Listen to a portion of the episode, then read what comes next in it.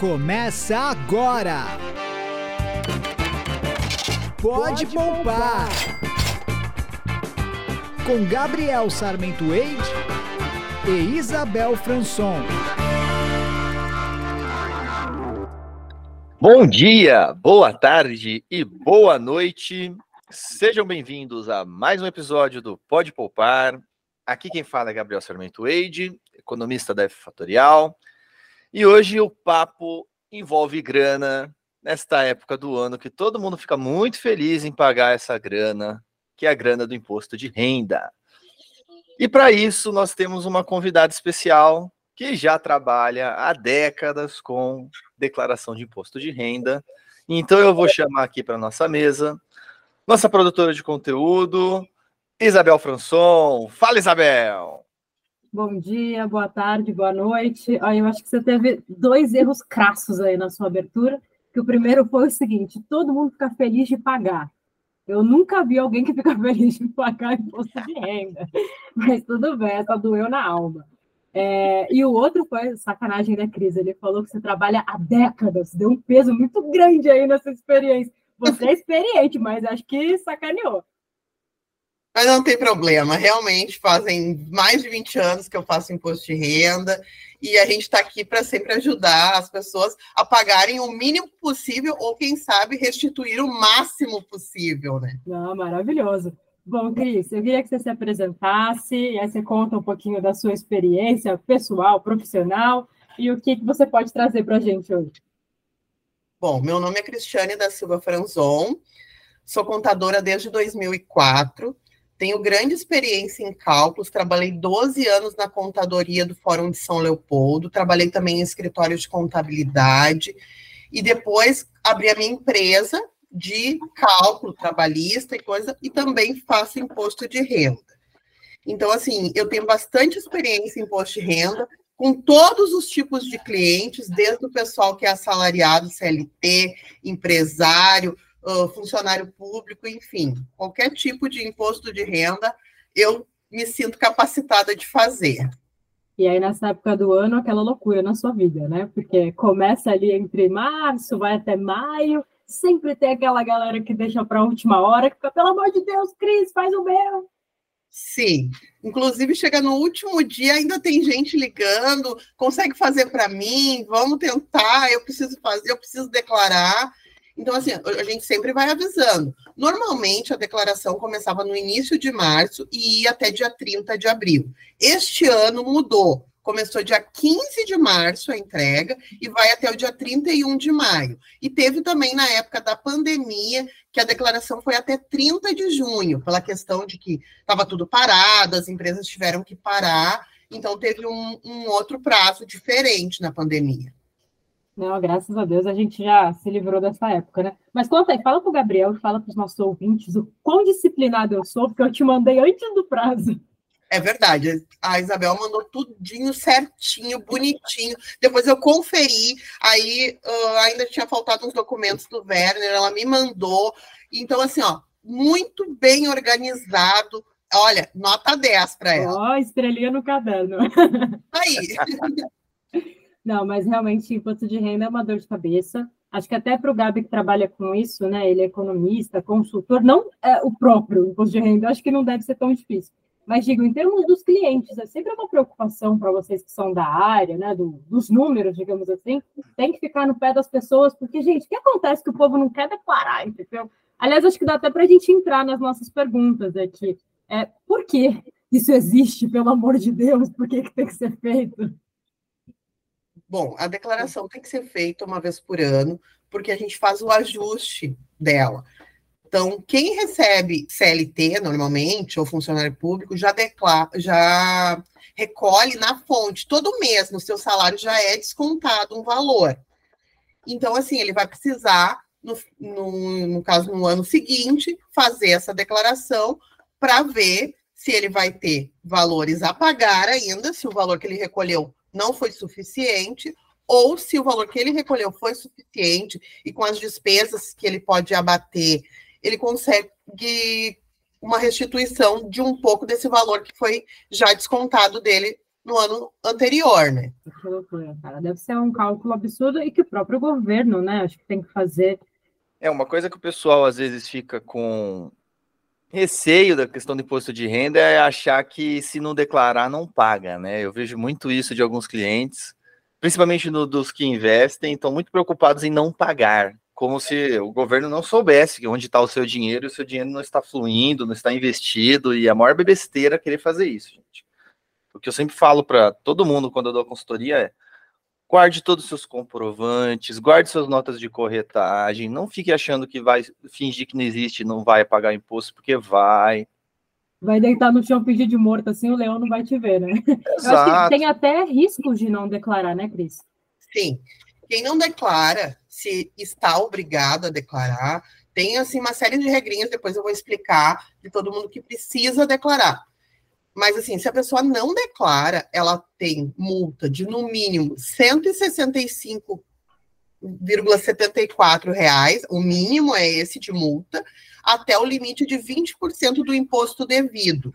E também ela fica irregular, o CPF dela fica irregular, não consegue fazer financiamento bancário, não consegue se tirar certidões negativas, então é uma coisa bem ruim. Então eu sempre digo, não deixe de fazer essa declaração se tu está nas condições de obrigatoriedade de fazer a declaração. Não, show de bola. Eu acho que seria legal a gente entrar na questão dos critérios, mas tem um mito que eu queria até aproveitar para tirar com você. É verdade que, assim, a partir da primeira vez que você faz, aí você é obrigado a fazer sempre? Ou tem algumas nuances aí nessa história? Não, não é verdade, tá? Tu é obrigado, é sempre do ano anterior. Tu tem que ver se tu atinge os critérios, tá?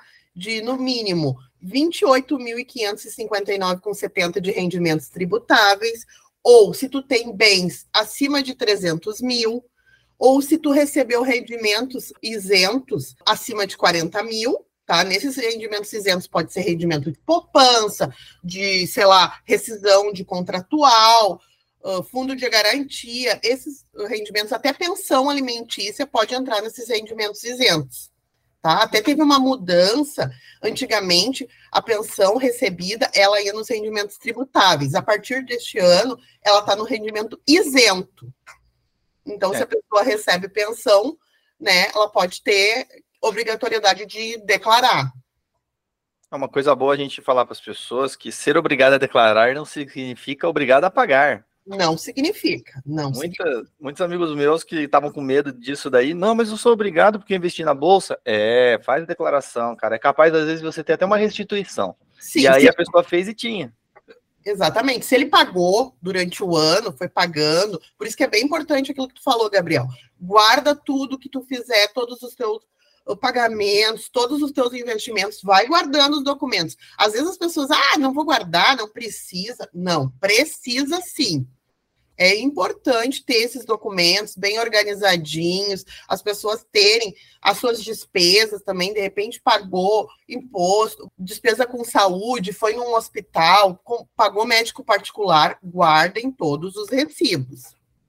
Não, legal. É, eu queria voltar num ponto que você falou antes, Cris. Você falou, acho que 40 mil de rendimento, só para ter certeza que é isso. Então, se eu tenho muitos investimentos, que é meu caso ainda agora, e eu tenho 40 mil só de lucro, é, é, essa, é essa a definição? E ali, a partir disso, eu tenho que começar a declarar ou estou enganada?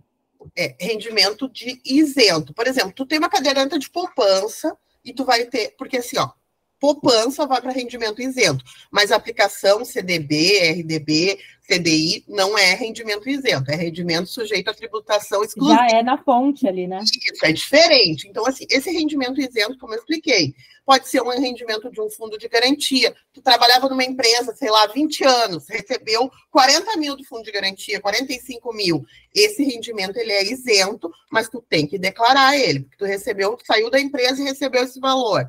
Uhum. Ou tu recebe uma pensão alimentícia e aí esse rendimento no ano superou 40 mil. Tu vai ter que declarar, mas esse rendimento vai ser isento. Poupança, recebeu esse rendimento da poupança, tem um valor grande na poupança e durante o ano deu mais de 40 mil. Esse valor que tu recebeu da poupança, tu tem que declarar, mas ele é isento. Entendi. É, e o que será que o governo faz com esse dinheiro, gente? Na teoria, né? Esse valor é para ser investido na saúde, educação, é o dinheiro dos impostos que o governo arrecada para ser revertido teoricamente para a gente mesmo, né?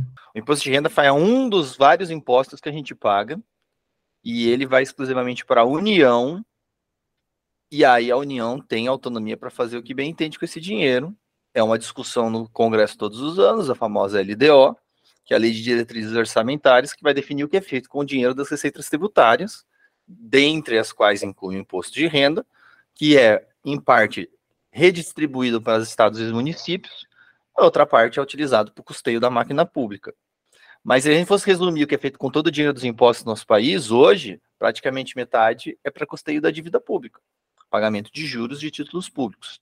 E o restante que vai para saúde, educação, infraestrutura, segurança e principalmente para salário de político. É, não vou nem estar nesse mérito para a gente não passar raiva. É, mas eu, acho que é um ponto também legal que vocês trouxeram, né? Essa questão de devolver um pouco do dinheiro para a saúde, para a educação, porque é uma obrigação pública, né? E acaba que, por muitas vezes, a gente que tem condição acaba custeando por fora. Convênio médico, escola particular, enfim. E talvez por isso, não sei, estou jogando aqui para vocês discutirem, que sejam esses os que abatem, né? Que você consegue ali não pagar sobre eles, até receber. Sim. Quando tu tem um plano de saúde particular, quando tu vai num médico particular, quando tu paga uma graduação, uma escola particular, todos esses itens tu vai poder abater do imposto de renda. E assim, a educação ainda tem um, um limite, mas a saúde é ilimitado. Todo o valor que tu gastar de saúde, tu pode abater no imposto de renda. Entendi. E, bom, você já falou, acho que da maioria dos, dos bens, né, que entram, enfim, é, casa, carro, tem um valor aí, algumas coisas a partir de 300 mil. Deixa eu ver o que mais que a gente pode seguir aqui perguntinhas. E aí... 300 mil é só se tu tá obrigado, mas quando tu tem um rendimento a partir tributável a partir de 28.559,70 por ano, tu tem que colocar todos os bens que tu tem no teu nome. Casa, uhum. carro, apartamento, moto, uh, área de terra, terreno, uh, até quem tem aeronave, embarcações, tudo isso entra, mais o teu saldo de contas bancárias, o teu saldo de aplicações, se tu participa de alguma empresa, participação societária, tudo isso vai entrar. Nossa, é muita coisa. É, tem, assim, nem precisa necessariamente a gente passar uma lista dos documentos, porque isso aí qualquer pessoa que procurar na internet vai achar super fácil. A gente ainda está dentro do prazo, então, assim, galera, dá para correr atrás. Ah, eu queria lembrar de uma outra coisa que aconteceu, assim, um caso daqui de casa, né? Por exemplo, o carro do Werner, a gente estava até comentando, é, ele foi comprado em 2021 a partir de um consórcio. Eu até fiquei na dúvida contigo, falei, Cris, a documentação de compra é 21. Ele tem que entrar mesmo assim? Porque aí ano passado estava sendo pago ainda o consórcio, mas não mais a compra do veículo. Sim, tem que entrar o carro que ele tem no nome dele, com os dados. Inclusive, é bem importante. As pessoas têm que colocar, agora é obrigatório colocar o número do Renavan do carro, senão não consigo enviar a declaração. Eu preciso do Renavan, da placa e dos dados do, do valor do carro, no caso, o valor da compra do carro. Então, eu preciso colocar isso como informativo na declaração. Todos os bens da pessoa vão ser a títulos de informativo. O que, que a pessoa não pode esquecer na declaração é todos os rendimentos. Todas as rendas que ela teve, ela é obrigada a colocar na declaração. Se tu esquecer de algum bem que tu tenhas, até Pode ser que tu caia na malha fina, talvez não, mas os rendimentos não podem ser esquecidos. Nenhum rendimento. Às vezes, um centavo tu pode cair na malha fina. Nossa, que loucura. Gabriel, que é rico, tem conta em um monte de banco, um monte de corretora, deve estar dor de cabeça para juntar tudo isso. Eu ia entrar até nesse mérito para quem está ouvindo a gente, que é bom deixar três recadinhos muito importantes agora nessa época do ano de investimentos. Recadinho número um. Não é porque você contratou um serviço especializado, ou contratou um consultor ou um contador que ele vai fazer um milagre. Tá? Ele trabalha com base nos documentos que você apresentar para ele. Ele trabalha com aquilo que ele tem acesso. Então não, não, espere que ele também vai achar todos os seus documentos, principalmente todas as suas notas de corretagem, porque ele não vai ter como fazer isso. É você que tem que fazer essa parte para ele. Ele vai te ajudar no lançamento, ele vai te ajudar a fazer da maneira correta, mas você tem que fazer a sua parte também. Então só pagar alguém para fazer não é resolver o pepino. Eu tenho vários clientes que deixou na mão de contador, mas não passou as informações suficientes para o contador e a declaração saiu errada. E aí ele culpa o contador, e a culpa não foi do contador, foi da pessoa que não tinha os documentos. O contador é não tinha como descobrir, não é verdade? A gente não tem bola de cristal, a gente Olha. não pode adivinhar todos os documentos da pessoa. Inclusive, tem uma coisa legal que eu até indico, assim, para quem tem muitos investimentos e coisa, tentar a declaração pré-preenchida. O que é a declaração pré-preenchida? A Receita já sabe tudo que tu ganhou. Se tu, de repente, esquecer de alguma coisa, se tu fizer a declaração pré-preenchida, ela já vai vir com algumas informações. Só que não é tudo. E muitas vezes a gente tem que conferir as informações e as informações não estão corretas.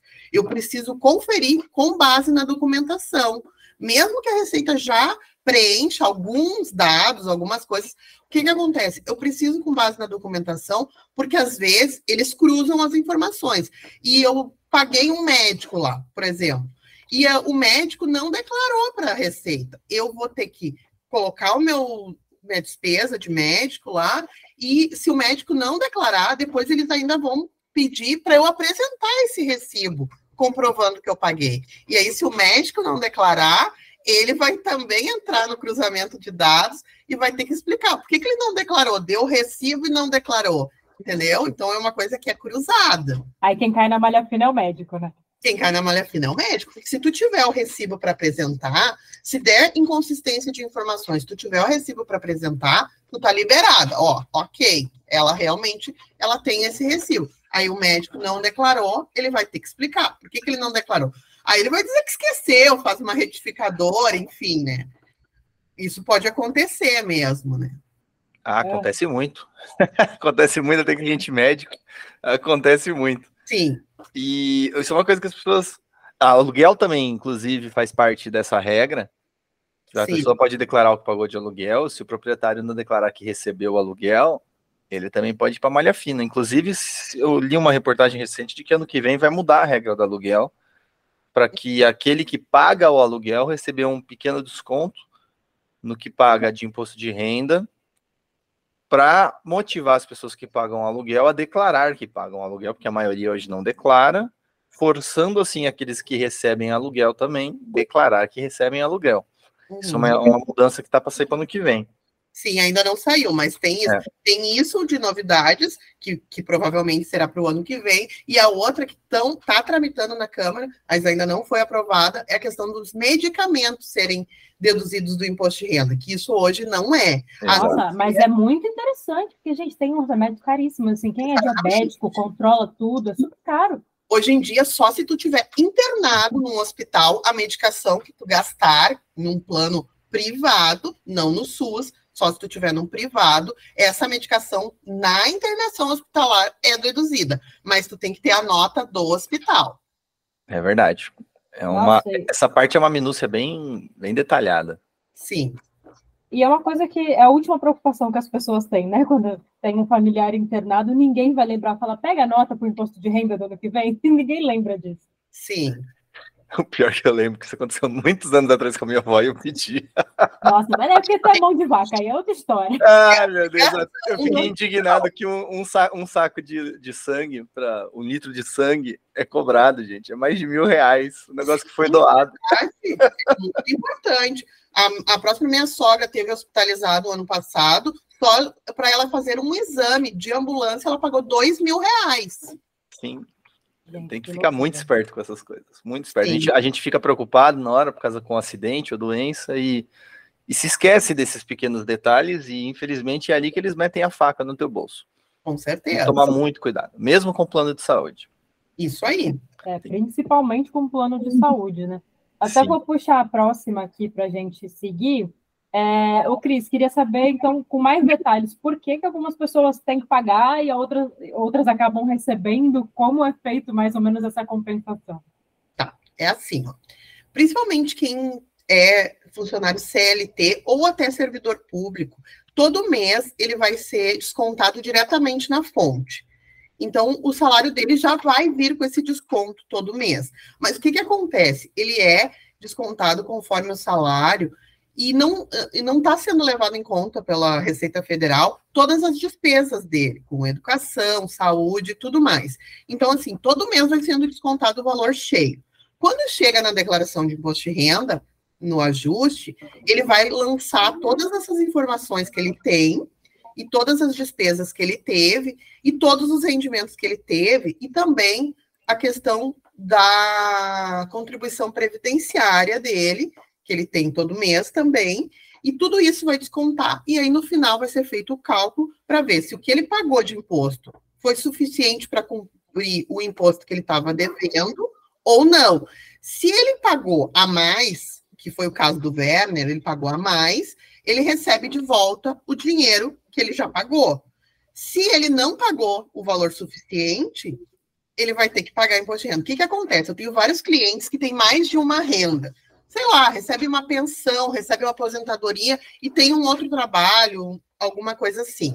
Então, vai somar as rendas. E o valor que ele foi descontado no ano não vai ser suficiente para pagar o imposto, porque cada renda desconta no seu limite de faixa. E as duas não estão no valor correto, que deveria ser. As rendas ia dar um valor bem maior. E aí eles acabam tendo que pagar um valor grande de imposto de renda. Inclusive, eu tenho professores que a renda não é alta, mas que eles trabalham em dois, três empregos. O que, que acontece quando chega no ajuste? Eles têm que pagar imposto de renda, mesmo a renda deles não sendo alta, porque cada mês eles deveriam descontar um valor maior, e como cada renda desconta só na faixa menor, quando chega no ajuste, eles são obrigados a pagar imposto de renda. Você acabou de resumir a minha realidade. Isso eu aí. Dou, eu dou aula em cinco lugares diferentes e três deles eu recebo abaixo do limite mínimo do imposto de renda, então não tem recolhimento neles. Exatamente. Só que na fonte. Mas aí quando soma, eu caio numa outra faixa de renda. Exatamente. E aí, por consequência, eu tenho que pagar imposto de renda todo ano. Isso aí. É exatamente a matemática que às vezes confundem. E isso é um problema sério para quem tem mais de uma, uma fonte de renda, e isso vai se tornar cada vez mais comum no Brasil. Sim. Porque a maioria das pessoas do Brasil hoje, com apenas o salário que recebe, não está dando conta, então está tendo que buscar uma segunda fonte de renda. Exatamente. E nesse descuido de não saber que tem que somar as duas fontes de renda para imposto de renda, vai ou acabar numa malha fina, ou vai ter que pagar imposto de renda achando que ia receber.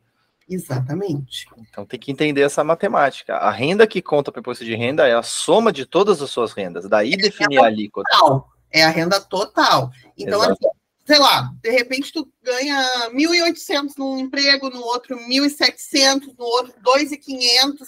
Só naquele que está com 2.500 é que tu vai estar tá descontando em imposto de renda, e nos outros não. Só que Exato. quando tu vai somar, tu vai somar tudo, os 1.500, os 1.700, os 2.500, e aí tu vai entrar numa outra faixa de imposto de renda. Inclusive na de 2.500. Exatamente. Todas. Exatamente. Vai entrar numa faixa de imposto de renda maior. E aí vai ter que pagar no ajuste anual. Exatamente. É o que vocês falaram, né? É uma loucura mesmo. A vida do brasileiro, condições de trabalho, as coisas que a gente precisa fazer, e ainda acaba que um grande percentual da população que faz bico, né, que é o famoso bico, é, aí é. recebe um dinheiro que não é declarado, que não tem nota. Então, as pessoas às vezes até se sentem na vantagem, entre aspas, por não ter que declarar, mas também é, acaba sendo um risco, né? Porque de alguma maneira essa história, esse dinheiro pode aparecer, isso pode voltar depois da pior maneira. Sim. Sim. E tem uma coisa que é importante deixar uma dica para quem está ouvindo a gente que faz bico, que não é porque você recebeu de Pix que o governo não sabe o que você recebeu. O dinheiro vivo, para quem faz serviço que recebe dinheiro vivo, realmente é muito mais difícil de ser rastreado e, por consequência, ser pego numa declaração, numa malha fina. Até um certo valor também, porque grandes quantidades de dinheiro vivo dá para descobrir, porque em algum momento você vai utilizar esse dinheiro vivo, vai depositar em algum lugar e essa renda não vai ter contrapartida. Agora, Pix não, gente, Pix está no sistema. Ainda não é considerado uma renda, ainda não é considerado um, um valor a ser tributado no nosso país, mas pode ter certeza. O sistema financeiro hoje é todo digital e eles sabem. Então, se você recebe 100, 200 reais no Pix de vez em quando, beleza. O governo também vai tendo uma noção de que ali são pequenas transações. Mas uma pessoa que trabalha e recebe no Pix 3, 4, 5 mil reais por mês, todo santo mês, isso já é uma constatação de uma renda, mesmo que não haja nenhum vínculo. Então, a pessoa precisa ficar esperta com essa questão de receber no Pix e achar que só porque é Pix não vai cair na malha fina, porque já tem estudos dizendo que vai sim cair na malha fina logo logo.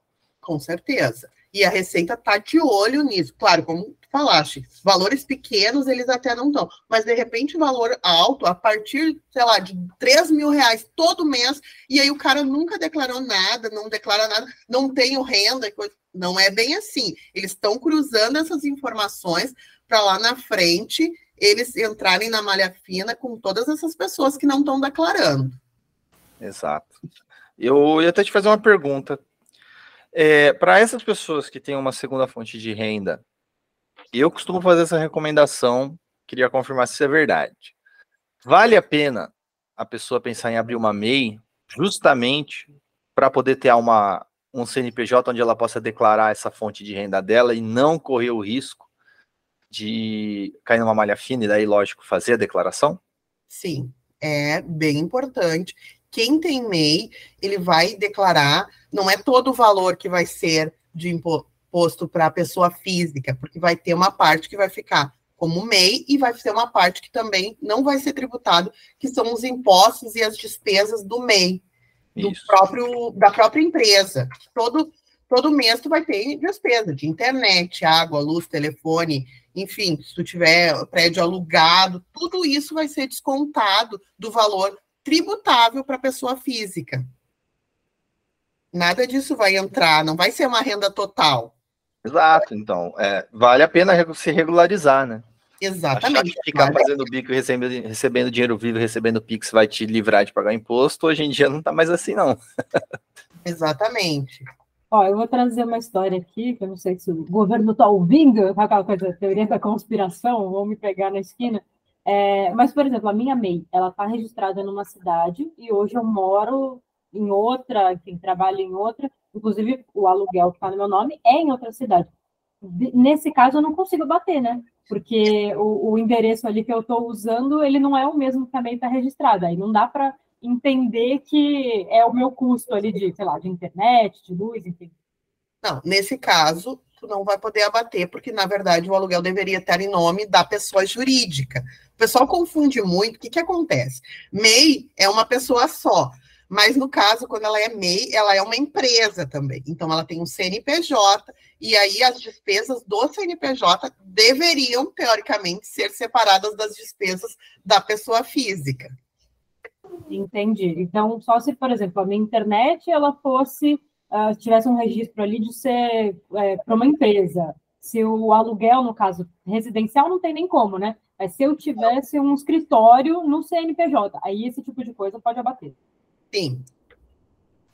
Entendi. Ah, outra pergunta aqui que eu tinha separado é como que fica para pessoas desempregadas, aposentadas? Tem um, um, tipo de declaração específico ou não declara? Assim, todo ano tu vai ter que ver se tu vai estar tá dentro dos critérios para declarar. Se a pessoa está desempregada, mas ela tinha um emprego anterior no ano de 2022, se a renda dela do ano passou de 28.559,70 de rendimentos tributáveis, ela tem que declarar. Se ela recebeu uh, uma rescisão, um valor alto, de repente trabalhava muitos anos, tem que declarar. E aposentado tem que declarar também se a renda dele for superior a 28.559,70 no ano. Entendi. É bem difícil, né, gente? Fala a verdade. O pessoal está aposentado e está recebendo tudo isso. Pode acontecer em alguns casos, mas a grande maioria, então, está isento. Quem recebe um salário mínimo, que hoje está em R$ 1.302, não é obrigado a declarar imposto de renda. Aposentado só com esta renda, se ele não tiver outra renda. Cris, deixa eu te fazer uma pergunta prática. Uhum. Por que, que dá tanta diferença entre a declaração simplificada e a declaração detalhada com os abatimentos, porque eu já simulei para mim as duas versões. E é mesmo com diversos abatimentos de, de gastos de saúde e educação, ainda estava valendo a pena a simplificada. Por que, que dá essa diferença tão grande às vezes? Porque a simplificada tem um desconto de 20% fixo. Não interessa as despesas que tu tiveres, entendeu? Hum. E aí, às vezes, a simplificada, se tu não tem a quantidade suficiente de recibos e coisa, porque tem gente que tem muito recibo, aí a completa é melhor. Mas quem tem meia dúzia de recibos, um plano de saúde, a simplificada vai ser melhor, porque tu vai ter esses 20% de desconto sempre. Entendeu? Entendi. Muito Isso bom. É mais para quem faz sozinho, né, Cris? Não é quem pede aí para o contador fazer. É, a gente sempre simula os dois. A gente simula, porque eu sempre vou simular para ver o que, que vale mais a pena para o cliente. Eu sempre vou colocar na opção que o cliente vai receber mais. Isso é uma coisa importante. Às vezes a pessoa, porque assim, ó, a Receita Federal deixa marcado no menor, tá? Tu tem que desmarcar a opção e colocar na opção que tu recebe mais. E muita gente não sabe o que, que acontece com as pessoas que são leigas, que vão tentar fazer a declaração sozinha. Elas começam a fazer, elas nem notam que tem isso, que tem essa opção que dá para tu trocar para tu receber um valor maior de restituição. E elas não te dão conta às vezes, porque elas não têm a prática de ver o que que tu tem que cuidar na declaração do imposto de renda. Eu começo uma declaração e já vou vendo o que, que é melhor para o cliente ou não. Mas às vezes a pessoa tenta fazer sozinha, às vezes faz uma confusão, esquece de renda e coisa, e no, e no final vai ter que procurar um contador para conseguir consertar todas as coisas que fez, que às vezes tem muito erro, e aí acaba saindo mais caro. Por isso que eu já digo, sugiro que procurem um contador ou um profissional que entenda de imposto de renda. Porque às vezes a pessoa acha que consegue fazer sozinha e vai lá e faz uma confusão e acaba tendo que pagar imposto, coisas que às vezes nem precisava. Porque às vezes não viu a opção no desconto simplificado que não iria precisar pagar. Exatamente. É, ainda mais que fica ali no cantinho esquerdo, né? Quem olha aquele cantinho ali onde aparece os dois botões para selecionar, não é num lugar muito visível. Não é visível, eles não querem que tu saiba. Essa é a verdade. A Receita quer que tu pague. Até tem uma brincadeira de contador que a Receita diz: eu, eu tu tá me devendo, eu sei que tu tá devendo. Tá, mas quanto que eu tô te devendo? Não, tu tem que me dizer quanto que tu, que tu me deve. Exatamente. Sabe? Então tem essa brincadeira, que a Receita não te diz. Deveria ser um imposto que ela mesma calculasse e dissesse, tu deve tanto. Só que eles não fazem. Tu tem que apresentar a tua declaração para dizer quanto tu deve ou quanto tu tem a restituir, né? E sobre isso daí, é bom deixar uma dica para o pessoal. A gente falou aqui de um monte de número, um monte de alíquota, um monte de condições. E esses valores eles se atualizam todo ano. E tem um site, gente, o site da Receita Federal. É só Sim. digitar no Google o site da Receita Federal, Declaração de Imposto de Renda, que lá tem as características e as obrigatoriedades de quem precisa, com os valores, com a legislação válida para o ano. Esta parte, o site da Receita Federal melhorou muito. Ele tem uma aba só para isso, quem é obrigado a declarar. E aí já está listado então, se você não sabe se tem que declarar ou não, começa olhando por ali. Já é uma boa para você saber se você tem que declarar ou não. E para a turma que é investidor, para quem investe, além de ter que olhar isso que é importante, um lugar que você tem hoje acesso para buscar os dados, para buscar os comprovantes, para buscar as notas de corretagem, é no próprio site da Bovespa.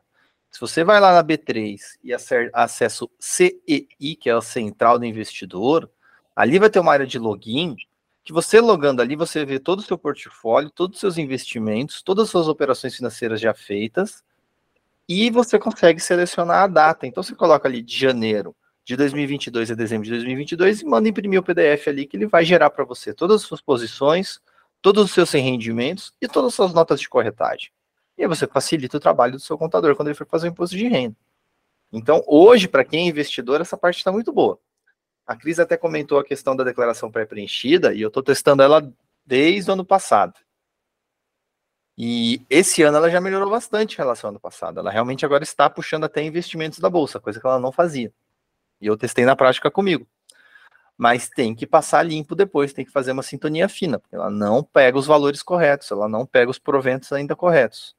Então tem que ainda assim entrar no CEI da B3, baixar seus relatórios para você poder fazer esse ajuste.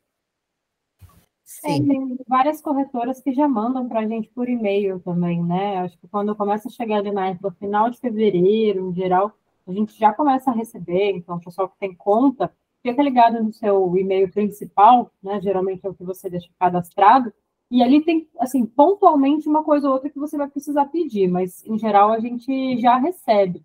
E até ia puxar mesmo essa pergunta, né, do pessoal que tem conta em vários bancos, várias corretoras. É legal sempre parar, fazer uma listinha, né, de onde está o seu dinheiro e tentar puxar de todos e já mandar para o corretor um pacote só.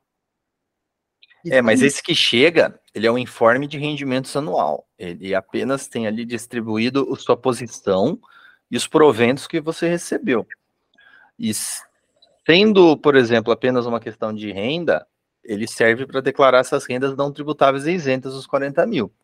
Mas, por exemplo, para quem comprou e vendeu ações e teve lucro e ultrapassou o limite de 20 mil negociados por mês, agora que vai mudar para 35, se eu não estou enganado, ele tem que saber o valor de compra da ação e o valor de venda da ação para poder calcular o lucro nessa operação, para poder determinar o quanto ele tem que pagar em imposto de renda.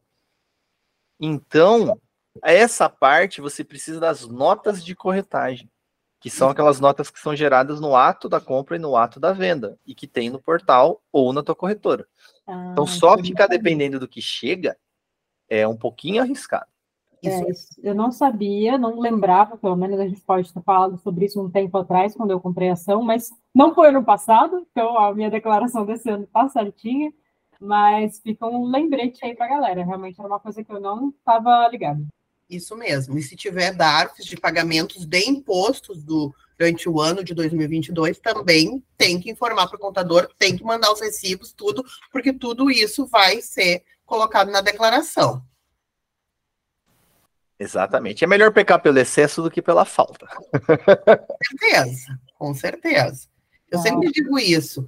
Uh, até uma das perguntas era: se tem em várias corretoras, precisa colocar de todas? Precisa. Precisa colocar a informação de todas elas e também precisa das posições em 31 de dezembro de 2022, porque essas uh, posições que tu vai ter que colocar nos teus bens lá, na declaração Exato. de renda nos teus bens. E essa informação aqui tem lá no portal que eu falei para o pessoal. Então é muito importante ter esse login na área do investidor no site da B3. Muitas pessoas investem há anos e nunca se deram o trabalho de entrar no site da B3 e fazer o login lá. E isso é importantíssimo, porque ali tem todas as suas informações. Inclusive, se uma corretora quebra, você não perdeu o seu ativo, ele está custodiado na B3 ainda. Então você consegue ver os seus ativos que estão na B3 pelo próprio portal deles. Então tem que fazer esse login na área da central do investidor no site da B3. É fundamental para a gente ter essas informações. E é uma outra coisa que me lembrei agora. É, antes você fazer uma declaração, gente, não deixar estourar o prazo e depois retificar do que não fazer. Então, uma coisa que o pessoal às vezes deixa para a última hora porque quer esperar chegar todos os documentos para fazer certinho, não tem necessidade. Às vezes, primeiro já faz já manda o com que você tem para não correr risco lá na véspera e depois até o final do ano você pode retificar. Não é verdade, Cris? É verdade. É importante que as pessoas declarem até o prazo, que neste ano é 31 de maio. E assim, se faltar alguma informação, algum documento, isso é possível de retificar e a gente incluir depois. O importante é não deixar de declarar não esperar o último prazo e dizer, ah, mas eu não consegui o documento, então vou deixar passar. Porque vai pagar a multa, que é no mínimo 165,74, até 20% do imposto devido. Então, quer dizer, você paga o imposto e mais 20%. Exatamente, vai pagar a multa por isso, né? Por não ter declarado. Entendi. Ah, tem uma outra coisa que eu lembrei também, é, tem alguns casos, famílias, né, casais ali, casados no papel mesmo, com filhos, com dependentes, que às vezes as pessoas mandam tudo para o mesmo contador e aí fica fazendo ali as simulações, tipo, o que, que vale mais a pena? Colocar na minha declaração, colocar na sua, o aluguel, os custos da escola, enfim, porque acaba pagando junto, né, a família, mas às vezes vale mais a pena para um e, ou mais a pena para o outro. É legal também fazer isso. Exatamente. É sempre bom ver quem desconta na fonte. Aquele que desconta na fonte é preferível colocar todos os dependentes e as despesas no seu nome. Porque, digamos assim, ó, um casal, se os dois forem ah, CLT ou funcionário público, enfim, que desconta direto na fonte, tem que ver o que ganha mais, tá? Se um deles, digamos, é empresário, não é autônomo, não tem renda formal com desconto de imposto de renda, coloca tudo naquele que tem desconto na fonte do imposto de renda, porque é esse que vai ter a possibilidade de receber restituição. Porque é aquela coisa, quem não paga, não recebe de volta, não tem como receber de volta, né? Somente quem paga. Entendi. É, a lógica faz sentido mesmo, mas às vezes na hora a gente não lembra. Então, por isso que fica esse alerta. Bom, a gente já falou, então, o que acontece caso declare errado ou não declare, provavelmente vai ter multa, porque o governo vai descobrir, eles estão ligados. E eu acho que é isso, a gente pode deixar aqui um recadinho, um lembrete, e aí, se você autorizar, Cris, a gente coloca o seu e-mail também na descrição do episódio para o pessoal que tiver interesse de correr atrás agora no finalzinho do prazo. Bom, a minha, a minha sugestão é procure um contador, um profissional que entenda de imposto de renda. Se você não sabe fazer sozinho, às vezes é muito difícil fazer uma declaração de imposto de renda sozinho. Então, procure um profissional habilitado, alguém que entenda mesmo, porque às vezes a gente vai atrás, ah, eu vou pegar o mais barato e pega alguma pessoa que não entende do imposto, que faz às vezes coisas erradas. Até tem muito isso de pessoas que procuram profissionais que não são habilitados e eles fazem a declaração mal feita e a pessoa às vezes acaba pagando imposto que não devia ou multa. Então, assim, sempre procure um profissional habilitado, não deixe passar o prazo, que é 31 de maio de 2023, esse ano, e separa toda a documentação certinho, porque como o Gabriel falou, a gente não é Uh, não tem bola de cristal, não é milagroso, não pode levar a culpa de alguém que não entrega a documentação completa. Não é todo mundo que ganha estrelinha, que nem a Isabel, que tem tudo organizadinho, que mandou tudo em pastinha e coisa. Então, assim, a gente pega aquela documentação, já faz a declaração, fica prontinha, fica completa. Mas tem muita gente que esquece de documentação, manda pela metade. Então, assim, é importante mandar sempre a documentação completa. Porque mesmo que eu use a declaração pré-preenchida, eu vou precisar conferir os dados. Aconteceu comigo mesmo. Uma cliente que é aposentada recebeu os rendimentos, eu usei a pré-preenchida e os valores estavam errados, os valores não estavam corretos, porque os rendimentos tributáveis estavam lá nos isentos e não era, e nós precisamos pegar a declaração de rendimentos que a empresa dá. Nós temos que fazer exatamente igual. Não pode inventar valor. Contador não inventa nada, não imagina nada. Faz tudo com base em documentos. Oh, isso aí, Gabi. Mais algum recado, algum lembrete? Já queria até aproveitar para agradecer a Cris aqui do, do nosso questionário. Acho que vai ser muito bom para a gente, para mim, pelo menos está sendo, mesmo já tendo declarado, e para os ouvintes também. É isso aí, pessoal. Muito obrigado, Cris, pela sua participação. Foi excelente, tirou muitas dúvidas. E para o pessoal que está nos acompanhando, dê uma lida na descrição do episódio, que a gente vai deixar várias informações lá para vocês, os links dos lugares que a gente falou e o, contato da Cris também. Tá bom? Dúvidas, vocês já sabem, nossas redes sociais estão aí, o WhatsApp está aí, o e-mail está aí, é só mandar. Muitas dúvidas às vezes viram episódio do podcast. Muito obrigado pela audiência de todos. Aquele abraço. Tchau, tchau. Cris, brigadão mais uma vez por, por ter aceitado o nosso convite e esperamos aí que o trabalho seja muito próspero, que as pessoas te ajudem também. Obrigada pelo convite. Eu fico à disposição e se os ouvintes tiverem dúvidas e quiserem mandar, mandarem para vocês, podem me mandar que eu estou à disposição para responder. Fechou. Pessoal, então a gente fica por aqui nesse episódio, mas qualquer coisa vocês já sabem. Tem as redes sociais, tem o site, entre em contato que a gente dá um jeito, tá bom? Um beijão, tchau, tchau. Você ouviu? Pode, Pode poupar. Com Gabriel Sarmento Eide e Isabel Franson.